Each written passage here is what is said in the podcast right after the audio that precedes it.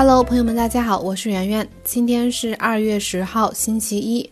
不知道大家最近过得怎么样？反正我已经在家办公很多天了。但是，即便我们哪也不能去，也不能忘记学习。今天呢，继续给大家带来我们周一的固定节目《一周情报速递》。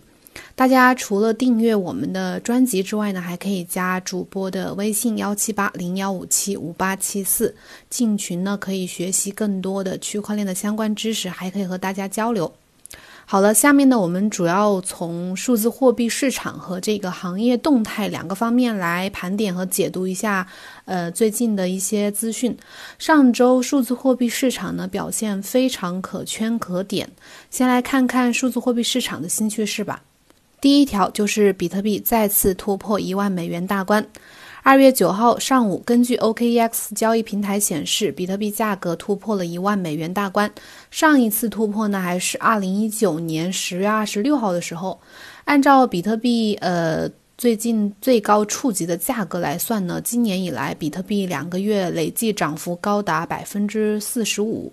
从一月三号比特币价格回落到六千八百七十美元低点开始，逐渐就打开了上升通道。依次突破了八千、九千美元两大关口。此次上涨行情呢，已经延续了近一个多月的时间。比特币再次突破一万美元呢，无疑是给信仰者们打了一剂强心剂。这几天市场情绪明显高涨。此前呢，比特币在九千五百到九千七百美元附近徘徊了很久，并且不停的向上突破，又试探的回调，算是比较健康的上升状态。最近的这个上涨行情呢，也普遍符合大家的预期。虽然目前有所回调，但是业内分析人士都认为近期的这个上涨趋势是可靠并且有效的。相信这次比特币重新站上一万美金，能给此轮牛市开启一个新的起点。一方面呢，投资者们可以更加笃信比特币减半行情的到来，这个共识呢也在进一步的扩大。另一方面呢，这背后所映射的比特币的数字黄金和避险资产的属性呢，也在受到更多的认可。在全球不确定性风险增强和市场普遍低迷的情况下呢，比特币的保值功能更加凸显。下面一条就是来看看 BAKKT 最近的这个月度期货未平仓合约。刷新了历史新高。二月七号，Skill 的数据显示，BAKKT 比特币的月度期货未平仓合约继续刷新历史新高，达到了一千三百万美元，超过了二月三号创下的这个历史最高纪录。CoinDesk 指出呢，这个 BAKKT 未平仓合约在过去两周大幅上涨百分之十三点六。由五百五十万美元呢增加到了一千三百万美元。另外，BAKKT 的它的竞争对手，呃，智商所 CME，它的比特币期货呢也跳升到了两点四九亿美元，较两周前的一点八五亿美元上涨了百分之三十四点五。就 BAKKT 本身而言呢，自去年的十二月十八号创下超过四千四百万美元的历史高点以来呢，它的比特币期货交易量一直呈下降趋势。相比之下呢，智商所反而它的成交量保持了一种强劲的态势。不过，根据 BAKKT 母公司的呃洲际交易所日前的消息，BAKKT 平台的发展对它的母公司带来了非常重要的影响。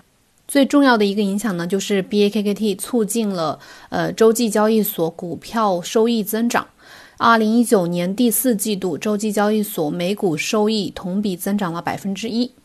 下一条来看看 OKEX 投研的报告，山寨币的春天再次到来。根据 OKEX 投研近日的报告显示呢，进入二零二零年以来，加密货币市场一路高歌猛进，其中比特币自年初以来上涨了百分之三十以上。这也是自二零一二年以来比特币最好的一个年度开端。在这种涨幅之下呢，比特币市值占比却在快速的回落，使得我们在过去一个多月经历了又一次的山寨币季节。这一轮山寨币季节的特点呢，就是大市值的币种大涨，中市值的币种暴涨。而随着轮动效应的产生呢，许多更小市值的币种也开始了表演。比如，在 OKEX 交易所上线的韩国以太坊 ICX，在过去三十日回报率超过了百分之二百五。大家都有所目睹，年初以来呢，多个因素促使了币价的全面上涨。减半情绪呢，首先在 ETC、BSV 和这个 BCH 中开始，随后呢，比特币、OKB 还有波场币都突破了近期的新高。这些呢，仿佛都在向我们释放一个信号：市场或将全面回暖，新一轮山寨币的春天已经到来。好，呃，下面一部分我们来看看行业动态。首先，第一条就是美联储关于这个央行数字货币的它的态度。美联储理事布雷纳德二月五号，呃，二月五号表示，美联储正在研究和数字支付和数字货币法规和保护有关的一系列问题，包括发行自己的呃数字货币的成本和潜在利益。他当天在这个美国斯坦福大学商学院出席会议的时候，就这个。支付与货币数字化这个主题发表了演讲，说这个美联储正在探索多项相关的议题。他表示，鉴于美元的重要地位，我们必须保持在央行数字货币研究和政策开发的前沿。我们正在进行与分布式账本技术与和这个数字货币潜在应用有关的研究和实验，包括这个央行数字货币的潜力。这一个消息呢，无非向我们直接透露了美联储开始接受央行数字货币成为这个大趋势的事实，态度变得更加开放，并且开始学习和研究它。此前呢，美联储方面一直说不考虑发行央行数字货币。或者说，他们没有迫切需要央行数字货币。根据布雷纳德的演讲内容和目前的形势来看呢，美联储对这个央行数字货币的态度转变，应该是出于 Libra 的天秤币项目带来的压力，以及世界各国开始研发数字货币、央行数字货币带来的这个紧迫性。下一条就是今天的最新消息：OK 公链正式上线，OKX 宣布销毁七亿未发行的 OKB。OKEX 今日在它的官方网站发布了公告，称 OK Chain 测试网以及它的首个去中心化交易平台 OKEXDEX 正式上线。OK Chain 的呃未来的建设有五大生态方向规划，包括数字资产发行、自主搭建去中心化交易所，还有发行 DeFi 应用。还有运行智能合约以及这个跨链这五个板块。同时呢，OKX 还宣布，在这个 OK Chain 上线测试网之际呢，将销毁尚未发行的七亿枚 OKB，团队将不再预留 OKB。OKB 的回购销毁呢，将完全来自二级市场回购。据了解呢，OKB 初始发行量是三亿枚，目前呢已经销毁了一千三百九十一万多枚，呃，目前的流通量大概是不到三亿枚。这个公告发布之后呢，根据这个 OKX 平台数据显示，今天下午两点左右，OKB 开始大涨，快速突破了五美元大关，呃，最高触及五点三九美元，二十四小时呃涨幅高达百分之三十三点八二。期待已久的 OK 公链终于上线了。据了解，嗯，基于跨链技术的这个 OK 公链呢，将实现多链并行开发、数据分层处理等多个优势特征，有效提升公链的开发效率，降低开发成本。形成一个良性的内部竞争环境，期待这个 OK 公链呢能给区块链各个领域带来新的活力和更好的生态应用。另外呢，这个 OKEX 官方的公告还透露了 OKB 的持有者可以享受 OK Chain 发行的这个通证 OKT 的映射。呃，团队将不做任何的保留。有粉丝也问到，这里解释一下这个 OKT 和 OKB 的这个区别。OKT 呢是 OK 公链上的一个基础通证，基于 OK 公链发行；而 OKB 呢作为全球通用积分，是基于以太坊 ERC 二零协议发行的。好，再下一条，看看孙宇晨的一个最新的动态。二月六号，根据彭博社的消息。波场创始人孙宇晨已经在呃一月二十三号在内布拉斯加州奥马哈市的一个私人乡村俱乐部和巴菲特已经共进了晚餐。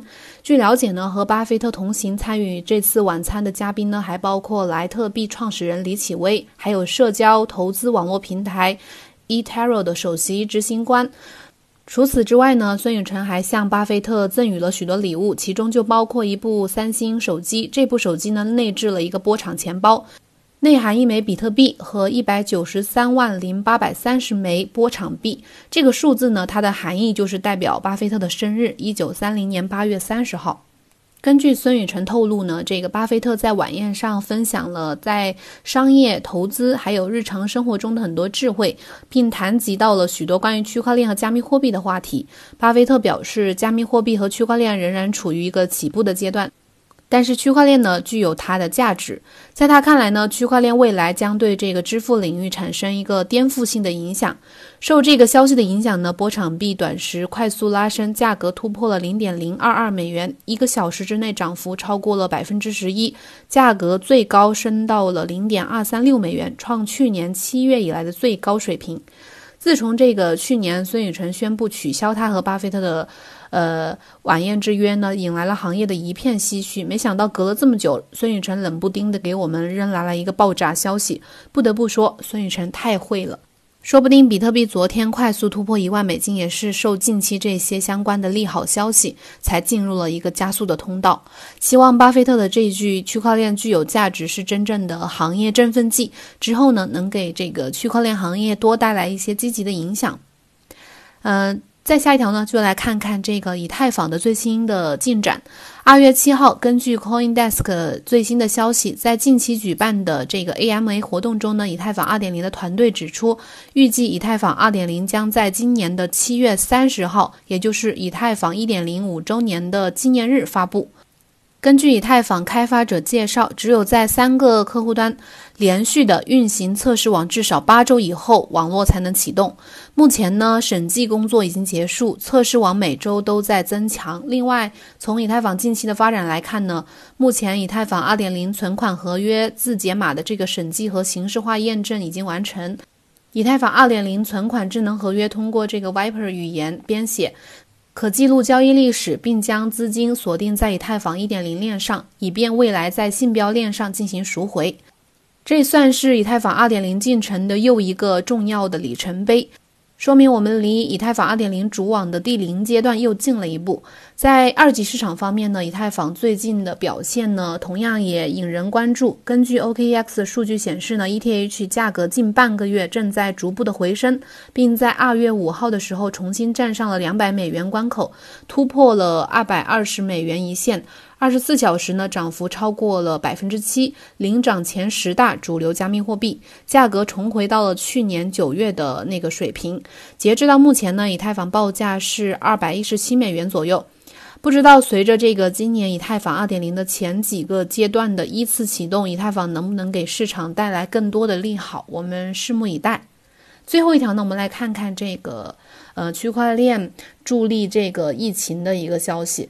二月七号凌晨呢，李文亮医生呢因为感染肺炎抢救无效去世，令无数人心痛惋惜。其后呢，有人透露说，在在以太坊区块链上为李文亮医生竖了一座碑，区块高度是九四三二八二四。这或许是区块链最令人动容的一次记录了，让一个吹哨人的精神和事迹可以永远被铭记。除此之外呢，根据互联脉搏的这个数据统计，截止到二月七号，近两周之内已经或即将上线的作用于疫情场景的这个区块链平台达到了一十一个。